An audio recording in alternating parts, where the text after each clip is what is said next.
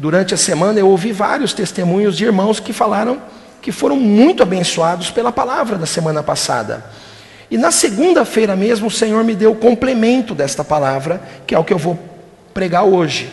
Então, para você entender melhor, né, você vai, você deve ouvir a palavra da semana passada, quem ainda não ouviu, lá no Spotify tem lá um, um podcast nosso. E a palavra dessa semana vai com, complementar. Semana passada foi o poder do amor, o que o amor de Deus faz na nossa vida, como ele nos liberta. Eu citei apenas dois aspectos muito importantes. E hoje eu vou falar qual o seu valor para Deus. E para isso eu vou usar as três parábolas de Lucas 15. E quero compartilhar com vocês esta palavra e peço que os irmãos tenham o coração aberto para perceber a presença de Deus. O que importa é a presença do Senhor.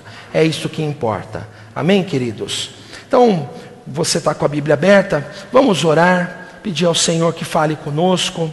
Aí no seu lugar, peça ao Espírito de Deus que venha falar conosco. Espírito de Deus, eu te dou graças, porque eu sei que o Senhor está aqui agindo nos nossos corações. O Senhor já está movendo entre nós, o Senhor já está atuando nas nossas vidas.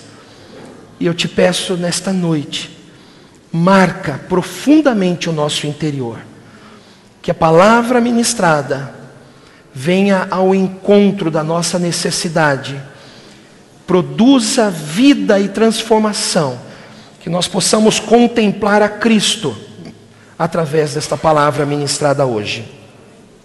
É o que eu te peço em nome de Jesus. Amém. Qual o valor da vida? Qual o valor de uma vida? Esses dias eu vi um vídeo ah, aterrorizante. Teve uma, uma, uma tempestade, não sei em que cidade, e aí formou uma enxurrada na rua, sabe? Uma enxurrada. E aí um rapaz chamado Marcelo também estava pegando a bicicleta dele para salvar da enxurrada. E a pessoa, tinha alguém filmando, né? Esse, essa pessoa, esse Marcelo.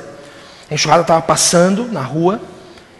E, e, a, e a pessoa filmando falava: larga a bicicleta. Sai daí. A água estava muito forte, uma correnteza, e tinha um, um redemoinho alguns metros para frente. Larga, larga a bicicleta. E ele não largou. E ele tentou sair com a bicicleta, escorregou. E o vídeo está distante, não dá para ver detalhe. Parece que ele não largou a bicicleta. E ele foi, ele estava tentando sair da, da correnteza na rua. E não conseguiu. Em algum momento, ele chegou no redemoinho e foi engolido pelo redemoinho. Ele morreu. O corpo foi achado algumas horas depois, acho que no dia seguinte, ele não entrou em nenhum bueiro, boca de lobo, nada disso. Morreu afogado no chão, na calçada, por causa de uma bicicleta. Quanto vale uma vida? Qual é o valor da vida? Responder a essa pergunta nos leva a outros questionamentos. O que devemos fazer com a nossa vida? Se ela, dependendo de quanto ela vale, o que devemos fazer com a nossa vida? Se ela vale muito ou pouco? O que vale a pena permitir em nossas vidas? E finalmente, qual é o valor que Deus dá para a nossa vida? E nessas três parábolas de Lucas 15, Jesus mostra com clareza qual que é o valor da nossa vida. Eu queria que você lesse comigo, por favor. Diz assim no versículo 1. Nós vamos lendo de pouco em pouco. Aproximaram-se de Jesus todos os publicanos e pecadores para o ouvir. E murmuravam os fariseus e os escribas, dizendo: Este recebe pecadores e come com eles. Então lhes propôs Jesus esta parábola: Qual dentre vós é o homem que, possuindo cem ovelhas e perdendo uma delas, não deixa no deserto as noventa e nove e vai em busca da que se perdeu até encontrá-la? Achando-a põe-na sobre os ombros, cheio de júbilo, e indo para casa, reúne os amigos e vizinhos, dizendo-lhes: Alegrai-vos comigo, porque já achei a minha ovelha perdida. Digo-vos que assim haverá maior júbilo no céu por um pecador que se arrepende, do, do que por 99 justos que não necessitam de arrependimento. Esse é o primeiro trecho que eu quero ler com você. O pastor descobre que perdeu as ovelhas quando ele conta as ovelhas.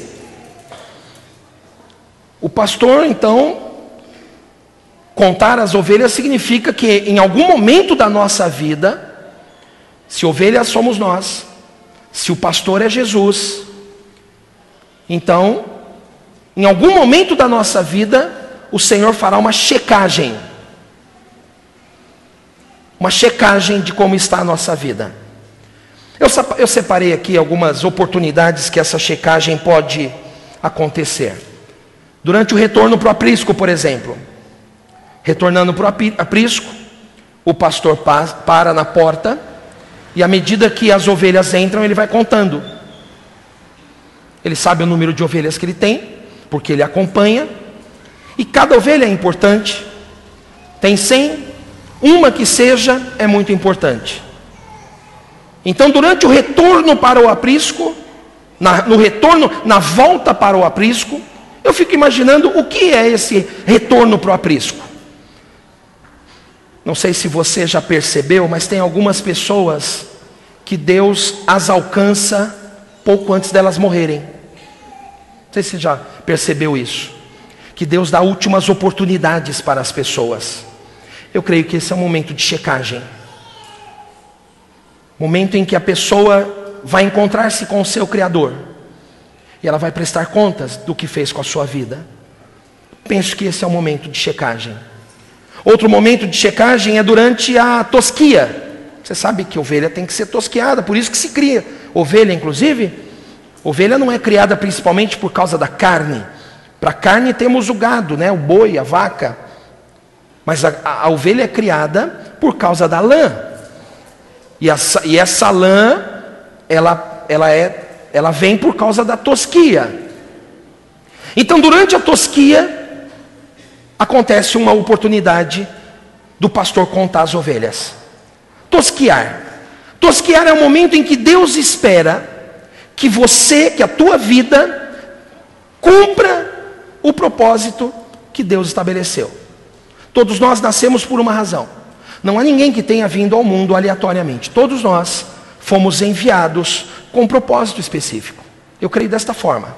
Tem um sentido na vida. Você sabe, essa é a pergunta, essa é a pergunta filosófica primordial. Qual é o sentido da vida? Eu creio que o sentido da vida é glorificar ao Senhor com a nossa vida durante a nossa existência. Esse é o sentido da vida. Muitos passam por esta vida sem se aperceberem disto, sem é, se preocuparem com isto. Passam vi pela vida pensando que o propósito da sua existência é o desfrute, é o lazer, ou, é, ou são os prazeres, ou é ganhar dinheiro. Então as pessoas passam, muitas pessoas passam por esta vida e, e, e não percebem qual é o significado desta vida. Não sei se você sabe, mas nos países desenvolvidos da Europa, principalmente nos mais desenvolvidos, onde a criminalidade é extremamente baixa, onde a renda per capita é muito alta, onde a segurança pública, é, é, a educação, a, a medicina, a saúde, tudo funciona. Nesses países onde não há problemas, as pessoas se matam. O índice de suicídio nestas, nesses países é altíssimo, porque as pessoas simplesmente não veem sentido para a existência. Você tem um propósito na sua vida. Você nasceu para um propósito. Deus te formou para um propósito. Este propósito é glorificar a Deus com a tua vida. Diga assim: Deus me criou, para glorificá-lo durante a minha existência. Esta, este é o propósito da sua vida, da sua existência. Você vai encontrar felicidade, satisfação quando você é, é, encontrar esse lugar. E sabe o que eu tenho percebido? Quando nós servimos as pessoas, quando nós abençoamos as pessoas, nós nos sentimos satisfeitos. É muito importante que você, por isso que nós trabalhamos em célula. Já parou para pensar? Nós trabalhamos em célula por causa disso, porque durante a reunião da célula nós temos oportunidade de abençoar os outros. Por isso que nós insistimos com vocês. Irmãos, participe de uma célula. Por isso que nós insistimos, lidere, receba na sua casa a célula, seja anfitrião. Porque quando você abençoa alguém, esse ato de abençoar traz sobre a tua vida uma sensação de realização. Uma, é como marcar um gol no, no, no, no futebol. Quem joga futebol aqui sabe, o momento do gol é o momento máximo. Quando o jogador marca o gol, em partidas assim de várzea, né? Futebol de verdade acontece na várzea. Partidas de várzea, quando você marca o gol, adrenalina sobe, uma sensação de bem-estar. Marca o gol, mas é passageiro. Quando você é usado por Deus para abençoar alguém, o sentimento, a sensação de que você está no lugar certo, está fazendo a coisa certa, não tenho palavras para descrever. Essa semana, por exemplo, fui na célula, visitar uma célula, e aí, durante o compartilhamento da palavra, o irmão falou, essa palavra que da semana passada confrontou demais a minha vida, fui muito abençoado por ela. Eu fiquei, eu fiquei pensando, foi para isso que eu nasci.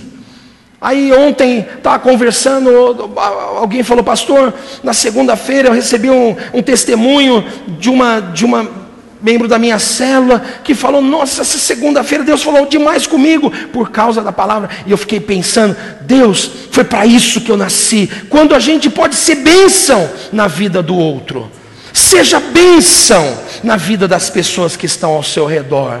Olha para o seu vizinho, eu prometo que vai ser a última vez que eu vou fazer isso hoje. Não vou fazer mais vezes. Vocês me dão mais esta vez, pelo menos? Por favor. Olha para o teu vizinho, viu, Fabiano? Fabiano, é só desta vez que eu vou fazer. Fabiano reclama comigo que eu faço isso muitas vezes. Fabiano, é só desta vez que eu vou fazer. Olha para o seu vizinho e fala assim para ele: irmão, eu quero ser bênção na tua vida. Fabiano, fala para tua esposa aí agora. Viu? Eu quero ser bênção na sua vida. Irmão, seja bênção. Qual a palavra de Deus para Abraão? Se tu uma bênção. Irmãos, alguns, alguns em vez de ser bálsamo na vida do outro, decidem ser lixa. Já viram isso? Alguém, e tem gente que fala isso com alegria. É, eu sou lixa na sua vida, viu? Pelo amor de Deus.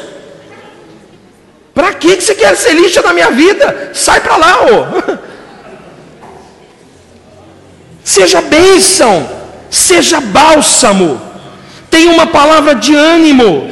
Este mundo, este mundo precisa de você, pra, precisa que você fale para eles que Deus está à procura deles, que Deus os ama. Você precisa falar para as pessoas que estão lá fora, que estão sem esperança, você precisa dizer isso, que Deus não está zangado que Deus não está com, pronto para mandar um raio na cabeça. Você precisa estar ali fora e falar para aqueles que, eu não vou citar nenhum tipo de desvio, não importa. Mas para aqueles que estão desperdiçando a sua vida, você precisa levar essa palavra, essa palavra de salvação. Precisa ser bênção nas pessoas que estão lá fora. Os irmãos concordam comigo ou não? Agora eu te pergunto: o que, que é mais fácil? Você ser ouvido depois que você ama ou depois que você briga? O que, que é mais fácil? Hã? Depois que você ama. Então, irmão, coloque um sorriso no seu rosto e ajude o seu próximo. Estenda a mão para as pessoas que estão ao seu redor. Não os julgue, não os condene. Pode ser a pessoa com um nível, com um estilo de vida oposto ao seu. Pode ser a pessoa que você olha para o estilo de vida dela e você pensa: Meu Deus, eu tenho nojo só de pensar no que acontece. Não importa, seja generoso, estenda a mão. Olha só esse texto que nós começamos a ler. Começa com Jesus sentando e as pessoas vindo ao redor dele. E quem eram as pessoas que vinham ao redor dele? Publicanos e pecadores. Publicano são traidores da nação, cobradores de impostos para Roma, sendo judeus. Quem é o publicano? É a gente da pior espécie. São os pegos pela Lava Jato são os publicanos. Estou fazendo nenhum juízo de valor aqui, nem, não estou falando sobre política. Mas você vê aí, vira e mexe aparece em algum, alguma rede social. Um determinado juiz pega o avião e todo mundo lá do lado do avião começa a xingar ele. E alguém faz um vídeo e ele ameaça prender essa pessoa. Ele é hostilizado. O outro não pode sair de casa e no jantar é, e jantar no restaurante porque ele é hostilizado. Então, esse traidor na, da nação é o publicano. As pessoas tinham raiva deles. Jesus os recebia. Os pecadores, quem são? São os pecadores. São toda, toda espécie de pecado. Você imagina? Jesus os recebia. Esses homens, deliberadamente, andavam contra a vontade de Deus. Você está me entendendo? Presta atenção no que eu estou te dizendo. Esses pecadores escolheram a vida de pecado, escolheram renegar a lei, o sistema religioso judaico, renegaram. Decidiram andar no pecado, só que por algum motivo eles se sentiram atraídos a Jesus. De alguma forma, eles sentiram que Jesus era melhor do que o pecado que eles cometiam. De alguma forma, os publicanos sentiram que Jesus confortava seus corações e era melhor do que o dinheiro que eles ganhavam. Então eles se aproximavam de Jesus. Os religiosos ficavam do lado e ficavam pensando: isso é um absurdo. É um absurdo isso. Que Deus que é esse que não julga o pecado? Que Deus que é esse que permite tanta, tanta coisa errada? Que Deus que é esse? Que graça que é essa? Isso não é graça, isso não é liberdade, isso é libertinagem. Que graça que é essa que permite tanta coisa? E aí Jesus lhes propôs esta palavra, a parábola, primeira. As ovelhas se perdem. Segundo momento de encontrar, a, a, a de fazer um, um, um encontro com a ovelha é durante a tosquia. Um terceiro momento é durante o derramar do óleo. Não sei se você sabe, mas a ovelha, por causa de do sol que está lá no deserto, naquela região, a ovelha tem a incidência do sol sobre a sua cabeça, e com aquela lã toda, a temperatura da ovelha sobe, ela pode morrer, pode morrer de calor. E, a, e tem também os problemas, o problema dos, da, dos insetos que ficam é, é, rodando a cabeça dela e pousando no nariz e moscas que podem colocar ovos na sua cabeça, no seu nariz, nos seus olhos. Então ela precisa de proteção. Também tem o problema de que quando a ovelha vai comer, e de repente ela, é, ela, vai, ela acha que pode comer um determinado arbusto, ela pode ficar presa ali naquele arbusto, porque a lã aprende, a, a ovelha é muito vulnerável. Então o que, que o pastor faz? O pastor pega a ovelha e derrama azeite, derrama óleo, um óleo aromático sobre a cabeça da ovelha. Derrama porque aquele óleo refresca refresca o corpo da ovelha. Derrama porque aquele óleo que escorre na cabeça da ovelha repele os insetos. Derrama porque aquele óleo derramado sobre a ovelha baixa a, a lã e quando ela coloca a cabeça para comer alguma coisa, a lã está baixa, a lã está grudada ali naquele óleo, não prende nos ramos, a segurança da ovelha aumenta. Eu e você somos ovelhas também, vira e mexe, moscas querem pousar na nossa cabeça, moscas querem colocar pensamentos ruins na nossa cabeça, querem colocar seus ovos na nossa cabeça, pensamentos de, de perda de derrota, pensamentos de inimizade são plantados na nossa cabeça. Precisamos do óleo que o pastor derrama sobre nós. Este óleo é o poder, a unção do Espírito Santo de Deus. Esta unção afasta as moscas e o Senhor das moscas, cujo nome é Beuzebu. O Beuzebu é afastado por causa desta deste óleo que é derramado pelo nosso pastor sobre a nossa cabeça. Este óleo também também refresca o nosso corpo. O sol incide sobre a nossa cabeça, mas o nosso pastor derrama da unção sobre a nossa vida e nós aguentamos a dureza do dia a dia. Eu e você temos muitos obstáculos, muita dureza para enfrentar, sim ou não, meus irmãos? Alguns irmãos reclamam: ah, a vida de crente tem a videira, tem muita atividade, tem muito isso, tem muito aquilo. Haja óleo na tua vida e não haverá cansaço. Haja óleo na tua vida, só há cansaço quando falta óleo. Está cansado? É porque está faltando óleo. O óleo refresca, o óleo renova. Essa é a vontade de Deus. O Senhor Jesus diz que quando o pastor percebe que está faltando uma, qual é a ovelha que se perde? A ovelha que se perde não é a mais forte, não é a mais robusta, não é a mais saudável. A ovelha que se perde ou é a mais nova ou a mais velha.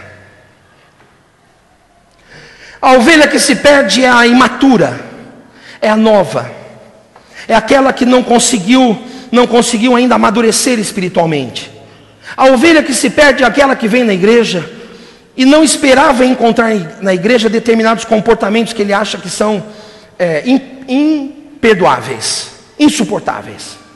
Sim, dentro da igreja existem comportamentos que não são adequados. Eu preciso admitir isso. Dentro da igreja tem corintianos. Eu não posso fazer nada com relação a isso. Se eu fosse Deus, irmãos, não haveria corintianos. Mas eu não sou Deus, glória a Deus, porque só o Senhor é Deus. Na igreja tem pessoas assim. Na igreja tem pessoas que são ásperas. Tem pessoas que você pergunta a hora, ela te dá uma rosnada. Tem pessoas que você pergunta, pensa assim: nossa, por que, que essa pessoa está sendo tão áspera comigo? Tem. A ovelha que se perde é aquela que é incapaz, é incapaz de tolerar isso, porque ela espera que a igreja fosse, seja, um lugar onde tudo funciona, um lugar onde a cantina vende salgados a preços baratos, onde você pode comprar na cantina deixando para pagar depois. Não é assim que funciona. Não é assim que funciona. A igreja deveria ser o lugar onde o diácono recebe você, né? o servo, recebe você com um sorriso no rosto. Às vezes ele tem a cara de dor que está recebendo você lá na porta. Não esses que estão servindo hoje. Aleluia. Louvado seja o nome do Senhor. Mas às vezes acontece.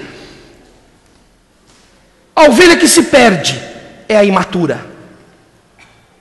Por isso que eu te falo, irmão, você precisa crescer na fé. Em outro momento eu pediria para você falar para alguém perto de você, mas eu não vou fazer isso. Eu não vou fazer isso. Só penso na minha cabeça. Mas você que está ouvindo no Spotify, fale para alguém que está do seu lado. É mais forte do que eu, não consigo vencer. Você deveria investir na sua vida espiritual. Você deveria fazer os cursos da igreja e aprender mais sobre o Senhor. Eu tenho falado aqui várias vezes que você vai crescer à medida que contemplar a Cristo. Como é que nós contemplamos a Cristo? Primeiro e, e mais, mais importante forma, primeira e mais importante forma, lendo a palavra. Cristo se revela na palavra. Lembre-se da palavra de de, é, é, dos discípulos de Emaús. Não sei quantos se lembram dessa palavra. Jesus se coloca, depois da ressurreição, dois discípulos de Emaús estão a caminho de Emaús, ele está junto. Jesus se coloca ao lugar ao lado deles.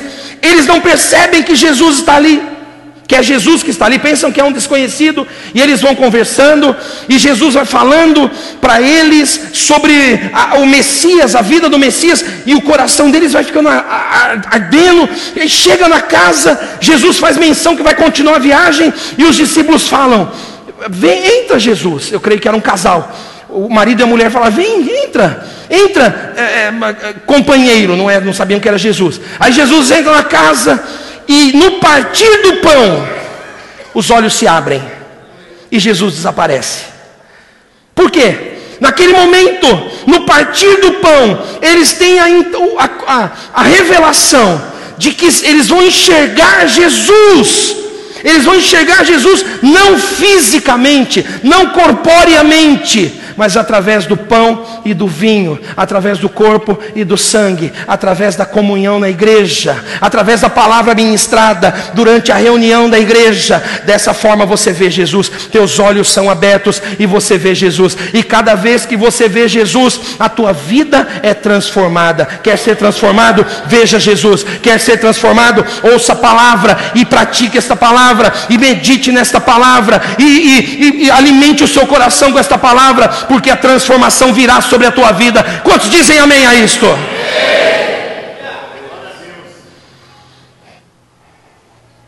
Aí a, a, a parábola fala que o pastor vai buscar a ovelha que se perdeu, ou é nova, inexperiente, ou é velha, cansada. Oh, irmãos, sabe, uma coisa que me dá um aperto muito grande no coração é pensar na velhice sem unção.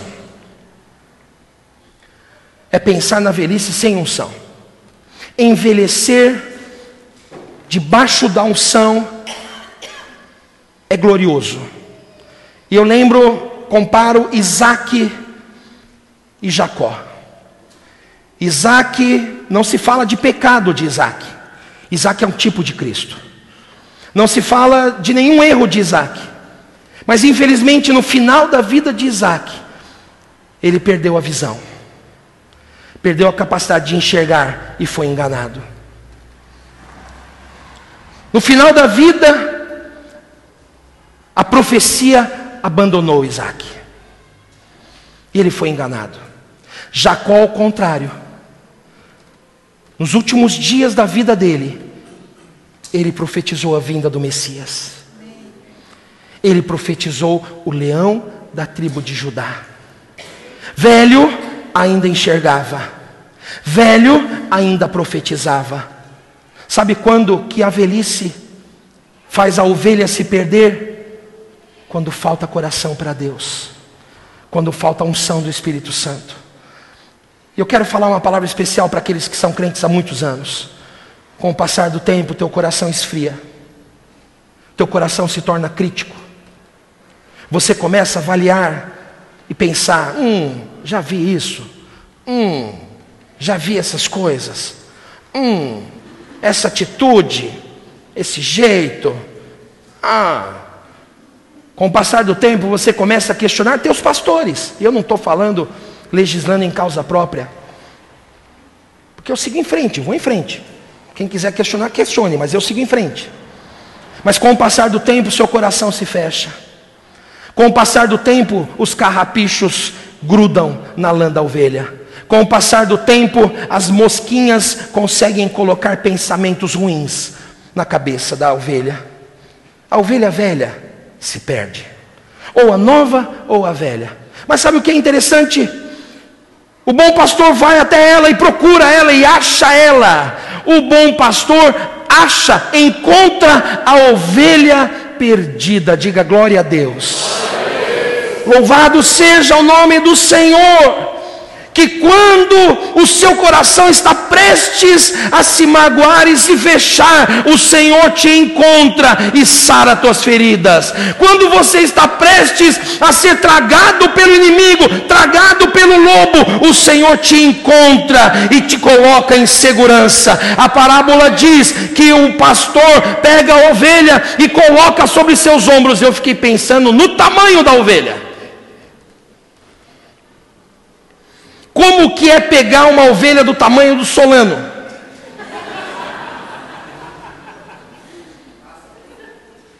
Você imagina a tragédia que seria? Estava meditando nessa palavra. E eu pensei, eu vou fazer uma ilustração, vou lá pegar uma ovelha. E me veio o Solano na cabeça. Eu falei, acho melhor não fazer isto.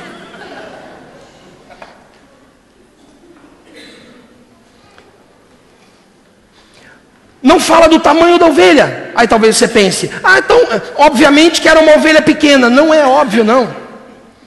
Mas sabe uma outra vez que aparece no mesmo livro de Lucas, que o pastor põe algo nos ombros? Duas vezes aparece isso na Bíblia, lá em Lucas. Uma vez falando da parábola, dessa, dessa parábola aqui de Lucas 15. E outra vez fala sobre Jesus carregando a cruz no madeiro a cruz do madeiro, a cruz nos ombros.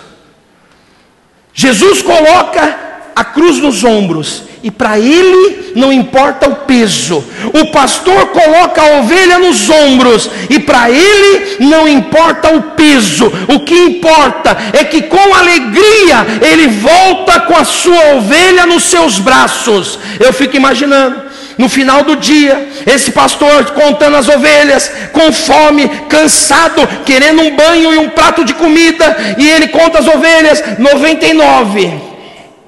Cadê a centésima? E a mulher dele chamando: Vem almoçar. Não, vem jantar. Vem logo antes que os meninos acabem com a mistura. Ou lá em casa, a Regina gritando: Vem logo antes que o Davi acabe com os bifes todos.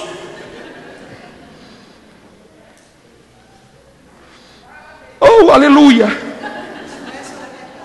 Não é só lá em casa, e não é só a Regina que grita, mas eu preciso confessar que esse grito me chamando para comer, qualquer que seja o evento, me dá nos nervos. Só passei por isso. Eu fico imaginando o pastor querendo jantar, mas faltou uma. Se fosse eu, o que, que eu faria com esta ovelha quando eu a pegasse? Você consegue imaginar?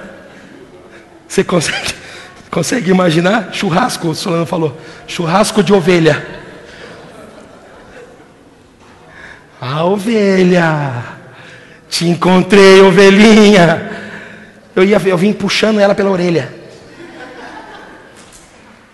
E a ovelhinha, é, é, é, e eu puxando a ovelhinha. Chegando lá, eu ia pegar assim com as duas mãos nas duas orelhas e ia jogar ela para dentro da Se fosse eu. Mas louvado seja Deus, que só o Senhor é Deus. Louvado seja o nome do Senhor porque Ele não nos trata como nós merecemos, Ele nos trata segundo o seu amor por nós. Na hora que Ele encontra a ovelha perdida, na hora que Ele encontra a ovelha, às vezes até imagina uma, uma sucuri enrolando a ovelha para destroçar a ovelha, para depois engolir a ovelha inteira. Na hora que Ele encontra, Ele resgata a ovelha, bota nos ombros e volta para casa e faz uma festa, porque encontrou a ovelha. Este é o valor da ovelha.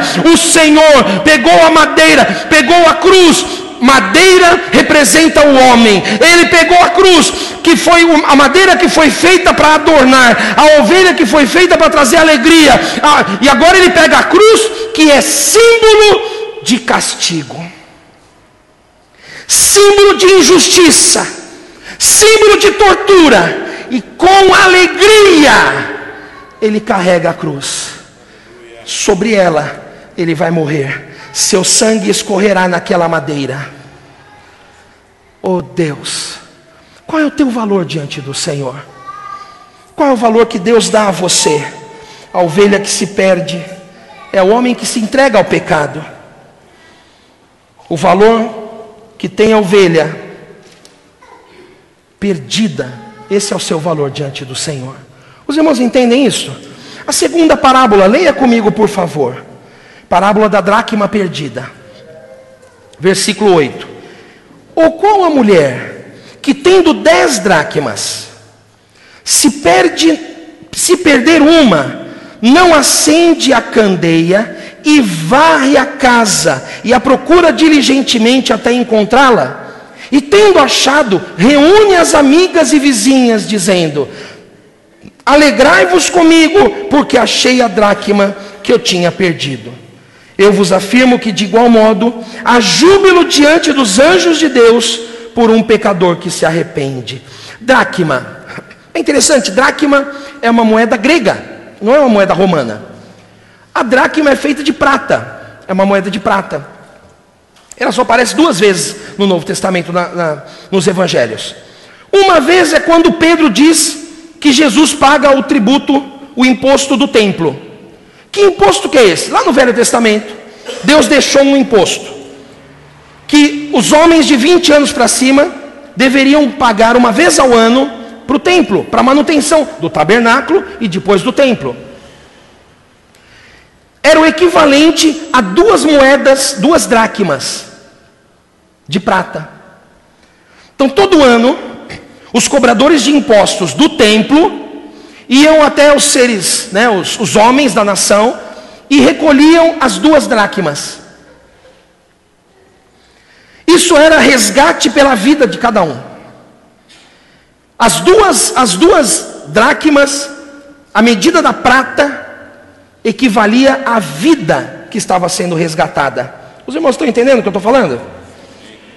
A mulher perde a dracma dentro de casa e busca até encontrá-la. É interessante, irmãos, dessas parábolas, a primeira parábola é o pastor. Quem é o pastor? O pastor é o, é o filho.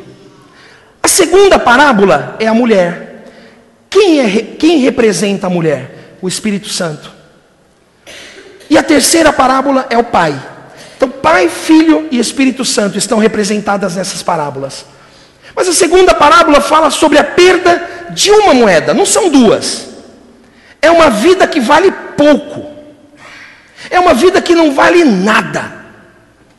Representa uma vida que não vale nada. O que, que se compra com uma dracma? Uma dracma é mais ou menos o valor de um dia de trabalho. Conforme, conforme a profissão, conforme a ocupação, varia aí entre 100, né? De 50 a 150 reais. Trabalho braçal. Um dia de trabalho. Um dia de trabalho é uma fortuna? Não, não é. Não vale nada. Vale tamanho esforço? Não, não vale nada. É interessante isso. O Senhor Jesus está falando para todo tipo de pessoa. Está falando para aquele que se sente como um pet nas mãos de Deus. Qual é o meu valor diante de Deus? Deus é o meu dono. Deus é dono de uma ovelha. Deus não é meu pai. Deus é meu dono. Então ele não sente que é amado por Deus. Ele tem o valor de uma ovelhinha, o valor de um pet. O segundo grupo de pessoas é um objeto, que ele não tem relacionamento com Deus, está distante de Deus.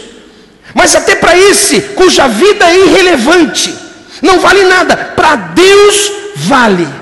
Deixa eu te falar uma coisa. Hoje em dia está se, tá se valorizando muito pouco as vidas se mata por qualquer coisa. As pessoas que convivem com você podem não dar muito valor para você. Você pode não ser muito relevante para elas. Você pode não comprar muito.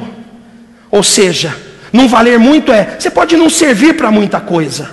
As pessoas olham para você e não, não valorizam você, não valorizam o teu trabalho, não valorizam a tua amizade, não valorizam a, o teu amor, a, o, teu, o teu companheirismo, não valorizam. Você já se sentiu desvalorizado por alguém? É terrível isso, não é? Quando você faz o melhor e a pessoa não valoriza o que você fez, não é terrível isso? Sim ou não, meus irmãos? É muito ruim. Você já se sentiu dando amizade, dando amor e não recebendo nada em troca? Já se sentiu um, um, um tolo fazendo isso? Dando, investindo e lutando, e parece que só você que luta pelo negócio, só você que luta pelo relacionamento. Já teve essa impressão? Já foi passado para trás várias vezes? Você já foi passado para trás num relacionamento várias vezes? E você investe, e você vai atrás. É só você que vai atrás, o outro nunca vem. É só você que busca, o outro nunca vai. É só você que luta pelo relacionamento para que o relacionamento dê certo. Você já passou por isso? Então você sabe o que é ser desvalorizado. É o preço de uma dracma. Para você que foi desvalorizado pelas pessoas, para você que não deram o mínimo valor e não valorizaram o teu amor e o teu empenho, para você que os outros acham que não vale nada, você tem valor diante do Senhor. Você é importante para Deus. Deus paga o preço que for necessário para conquistá-lo, para conseguir você de volta. Esse é o teu valor para Deus. Pode ser que aquela mulher não tenha valorizado o teu amor, mas Deus vai te satisfazer o coração, irmão. Pode ser que aquele homem não tenha dado o valor que você merecia, mas Deus, você, minha irmãzinha querida, é preciosa aos olhos do Senhor.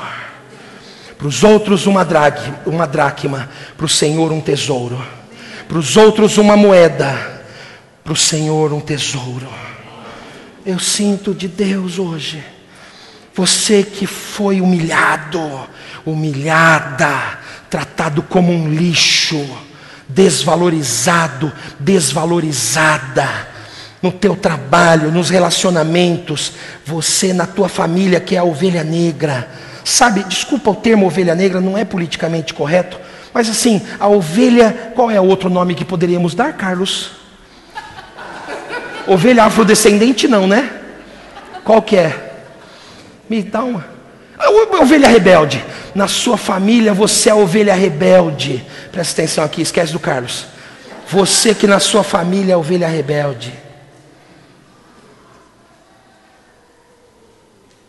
Eita.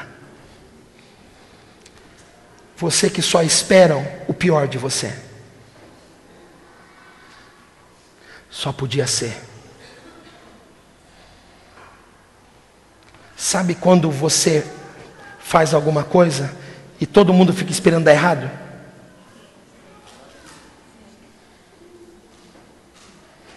Você está me entendendo ou não? Você que já tentou várias vezes, deu várias vezes errado mesmo. O seu histórico é contrário, é, é, é contradiz você. Aí as pessoas ficam esperando o pior. Vai ser mais uma. Ixi, isso aí não, isso aí não vai dar em nada. Isso aí não vai dar em nada. Para os outros você pode ser uma dracma perdida. Para o Senhor você é um tesouro. E eu quero declarar sobre a tua vida. Eu quero liberar uma palavra sobre a tua vida. Deus muda a tua sorte. Deus muda a tua sorte. Hoje, Deus muda a tua sorte. Hoje, Deus muda o teu destino. Hoje, Deus muda a tua história. Verão que você tem valor para Deus. Deus te infunde valor. Você vai construir, vai prosperar, vai progredir, vai edificar. O teu futuro vai desmentir o teu passado. O teu futuro mostrará a grandeza de Deus. Olharão para você e falarão: Nossa, não sabia que tinha jeito para ele. Pois bem, tinha jeito para ele, tem jeito para você. Tua história hoje é mudada, é transformada pelo poder de Deus. E só quem crê, dá um glória a Deus. Aleluia. Por fim, a história do filho pródigo. Eu fiquei pensando. O mais moço pediu herança, tem todas as implicações que você já conhece. Só que o pai deu valor.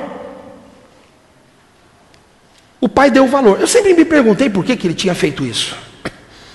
Eu sempre me perguntei, porque eu fiquei pensando, se um dos meus filhos chega para mim e pai, fala, pai, me dá minha parte na herança, eu rapidamente pego o carnê. o que que houve? Ai, Jesus Cristo. Não será sempre assim. Deus muda a minha história também.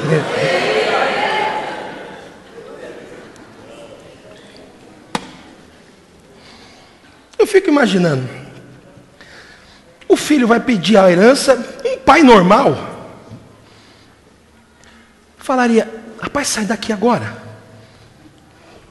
Vou dar-lhe uma sova. Mas o pai paga o preço que for necessário para que o filho aprenda. Você tem noção disso? Aquele, aquele filho já estava desviado, já estava, já estava distante.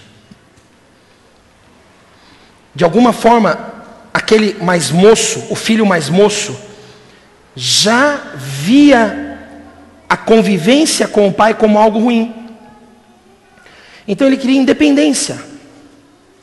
De alguma forma ele acreditou que seria mais feliz, que ele deveria empreender, deveria fazer algo da vida dele. Então ele pede a herança e o pai dá. Você conhece a história, nós não lemos, mas já ouviu muitas vezes sobre ela. E o mais novo vai embora e vive dissolutamente. Não fala de que maneira que ele gastou o dinheiro, fala que ele perde.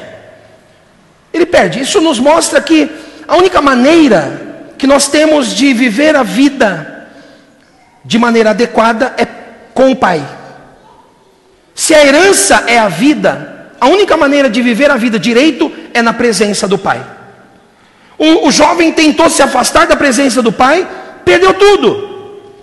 Perdeu tudo, perdeu todos os seus potenciais, todas as suas habilidades, todas as, as oportunidades que ele tinha na vida, ele perdeu. Por quê? Porque tentou vivê-las, viver tudo isso distante do Pai. Todo o potencial que nós temos, toda, toda criatividade que possamos ter, toda, toda, todas as oportunidades que nos cercam, só tem valor e só são eficazes se forem sub, submetidas ao Pai, se forem vi, vividas diante do Pai. Você está me entendendo? Sim ou não? Aí lá, ele não pensou em pedir perdão para o Pai. É interessante isso. Eu não sei qual que é mais, é mais, qual que é mais ofensivo. Pedir a, a herança antes do, da morte, ou estando na miséria, pensar, vou voltar e vou pedir um emprego, não vou pedir perdão. Não passou pela cabeça desse mais no, novo pedir perdão, reconciliar, se humilhar, não passou pela cabeça dele. Passou pela cabeça dele simplesmente voltar e desfrutar da comida que tinha na casa. O que, que é mais ofensivo?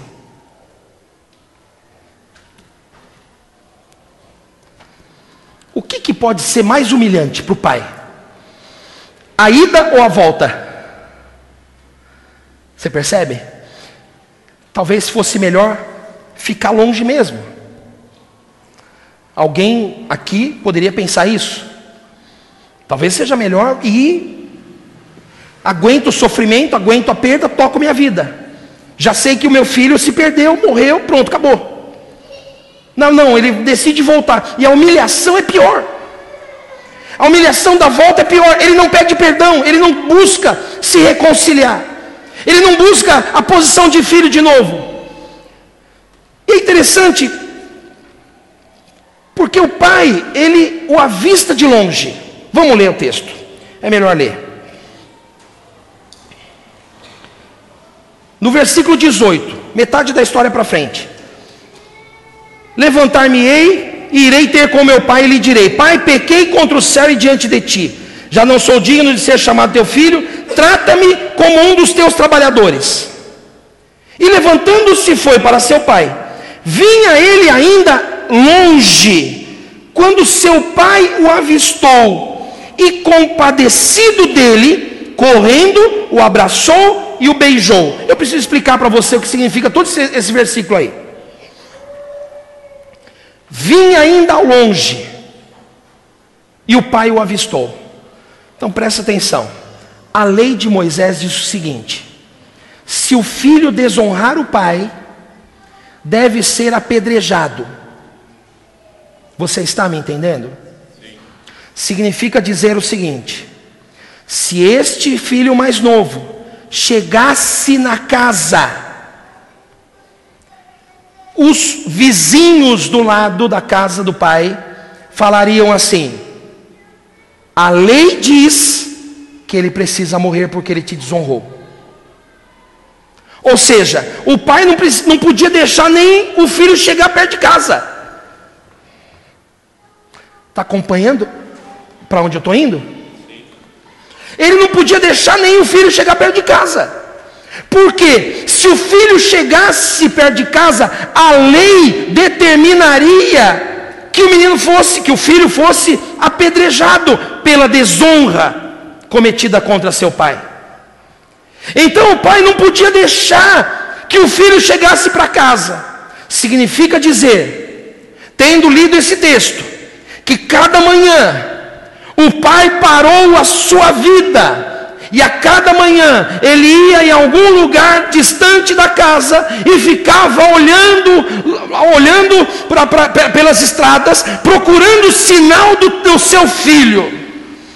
Significa dizer que este jovem levou consigo não a herança, não é o dinheiro do seu pai, mas levou consigo o coração do seu pai. E todos os dias o pai se levantava e ia esperar o retorno do seu filho e ficava desde a parte da manhã até a noite, não fez mais nada, apenas voltou, focou em esperar o retorno do filho. Um dia, um dia, a expectativa deste pai foi atendida. Um dia surgiu lá na montanha alguém com andar parecido do seu filho. Surgiu alguém lá na montanha, distante mesmo. Surgiu alguém que tinha o jeito de andar do seu filho. Estava mancando, estava sofrendo, muitos quilos mais magro, marcado pelo sofrimento da vida. Mas o pai olhou e falou: Aquele é meu filho. E diz a Bíblia que ele teve compaixão, compadecido. Sabe, meus irmãos, esta palavra só acontece na Bíblia, no Novo Testamento, doze vezes. Doze vezes compaixão. Não é compaixão, é uma palavra que, se, que é traduzido como íntima compaixão. Só aparece doze vezes. Uma delas, quando Jesus olha para a multidão e movido de íntima compaixão, porque as ovelhas eram desgarradas e errantes e como ovelhas que não têm pastor. Essa é uma das vezes. A outra vez é quando o leproso clamou por Jesus e Jesus, movido de íntima compaixão, tocou o leproso e o curou. A outra vez uma das doze vezes que acontece é quando este pai olha para o filho ao longe e ele sente uma dor no seu interior, porque compaixão é isto, uma dor tão profunda que o leva a agir e fazer o que é necessário para suprir a necessidade de quem está perdendo e morrendo. Ele olha de longe, ele é tomado não por um sentimento de justiça, não por um sentimento de vingança, não por um sentimento didático. Vou ensinar para ele agora com quantos paus se faz uma canoa, não por nenhum desses tipos de sentimento, mas ele é tomado por uma compaixão que dói no seu interior, uma compaixão que o move da eternidade, uma compaixão que o tira do trono e faz com que ele desça para a terra, uma compaixão que o coloca dentro do ventre de Maria, uma compaixão que faz ele nascer e viver, viver pobre, viver como, como um servo, uma compaixão que faz ele se abster do, do pecado, uma compaixão que faz ele dar a vida por aqueles que estão com ele, uma compaixão que moveu Jesus para a cruz do Calvário. Esta compaixão, o pai olha para lá e vê o filho, e ele sai correndo. Eu fico imaginando, você sabe como é que, vi, como é que se veste um homem do Oriente?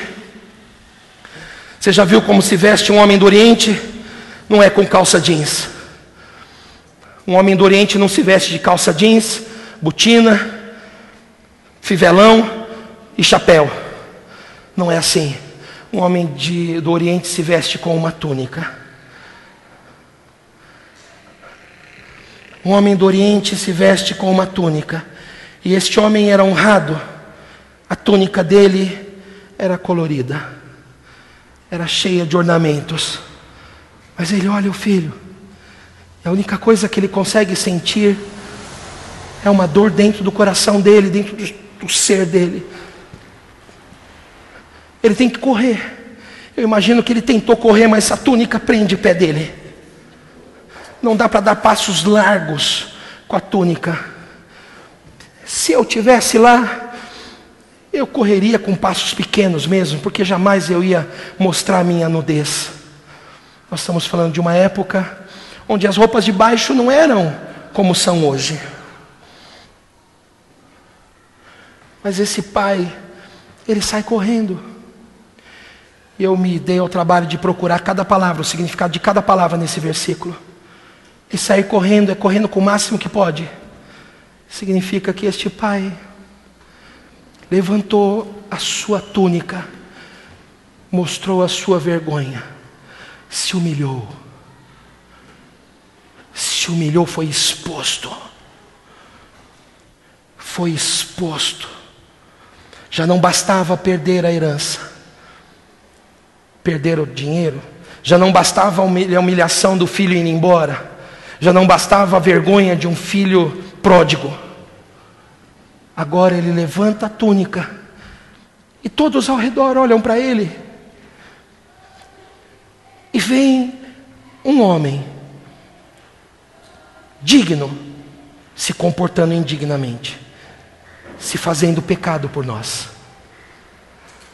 Um homem santo se fazendo pecado.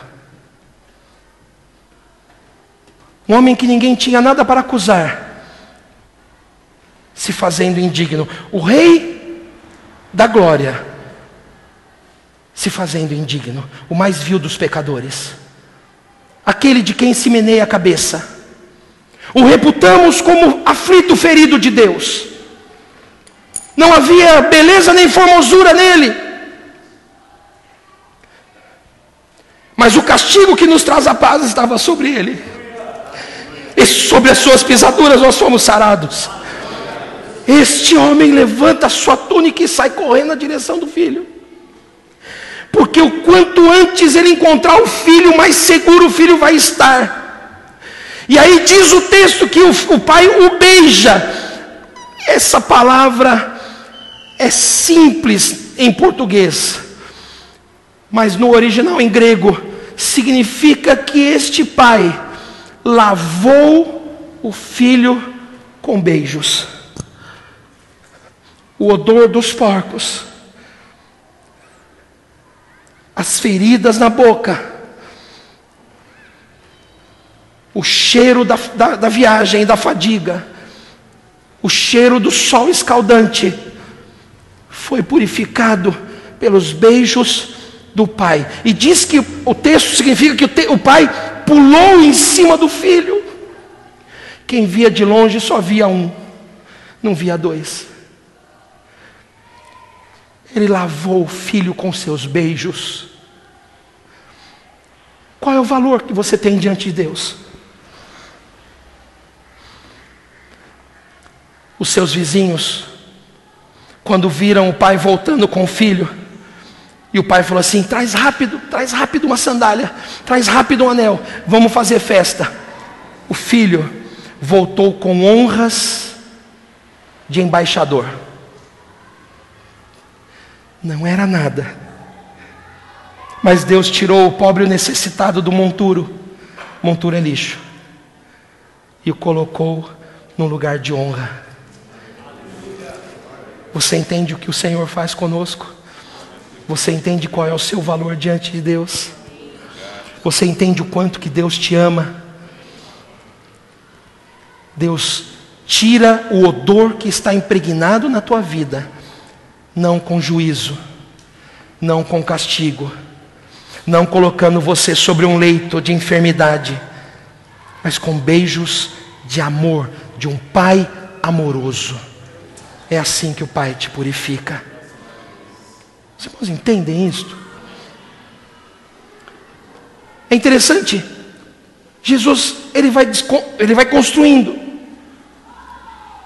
E quem está ouvindo, ouve, sabe, o seu valor é como de uma ovelha. Não, não, não. O seu valor, para aqueles que gostam de dinheiro, o seu valor é como uma dracma. Não, não, não. O seu valor é como de um filho. Ele volta para casa e o filho, essa parte me, me comoveu bastante. O filho mais velho está fora de casa. Os dois estão fora. Tanto que gastou dinheiro quanto que não gastou, os dois estão fora. Aí diz o seguinte no texto: que o filho mais velho ficou fora, bravo, e o pai saiu para encontrá-lo.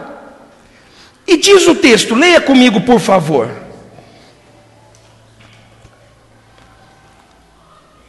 Versículo é,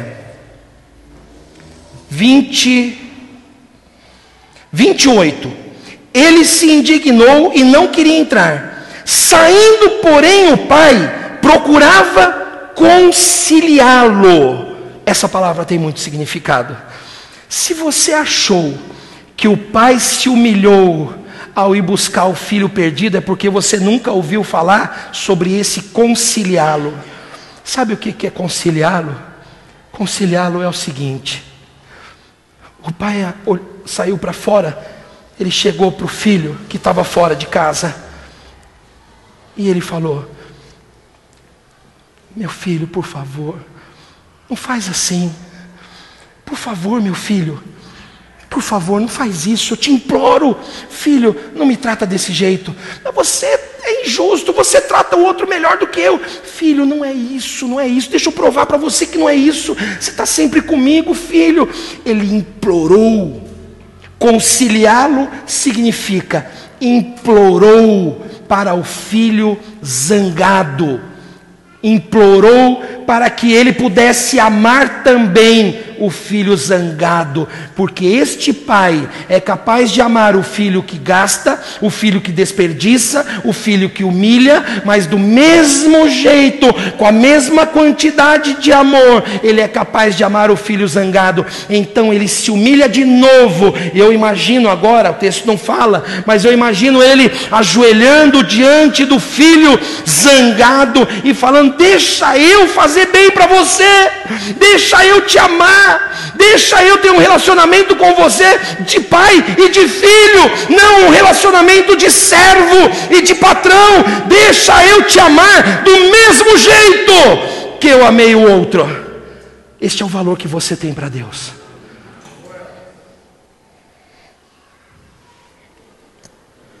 Você é muito amado por Deus. Você entende o seu valor diante do Senhor? Sim ou não?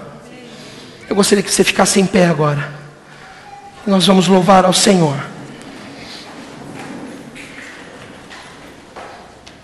E vamos louvar ao nome daquele que suplica.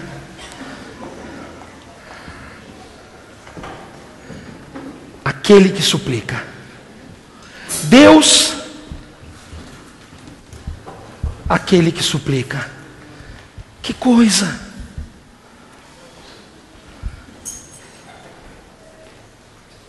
Que amor é esse?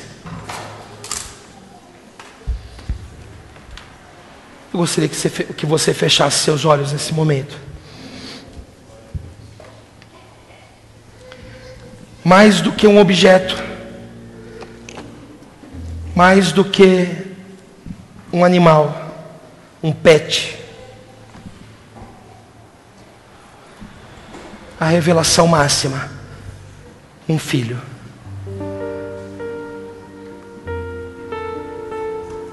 Feche os teus olhos. Ore no seu lugar e peça: Senhor, me dá clareza deste teu amor. Me dá clareza do teu amor. Apague as luzes, por favor. Me dá clareza do teu amor. Me dá revelação do quanto eu sou amado me dá revelação de que eu não corro perigo, eu não corro risco. O Pai me protege, o Pai cuida de mim. Eu não vou sair de casa. A minha herança é o Senhor. Hoje eu consagro a minha vida ao Senhor e digo: a minha herança, a minha parte na herança que eu quero para mim, é o Senhor, meu Pai. Oh Espírito de Deus, oh bom pastor, derrama o óleo, derrama o óleo sobre a nossa cabeça. O Espírito de Deus varre a casa soprando sobre nós a tua unção. Oh bom pastor, cobre-nos cobre com os teus beijos. Vamos cantar ao Senhor.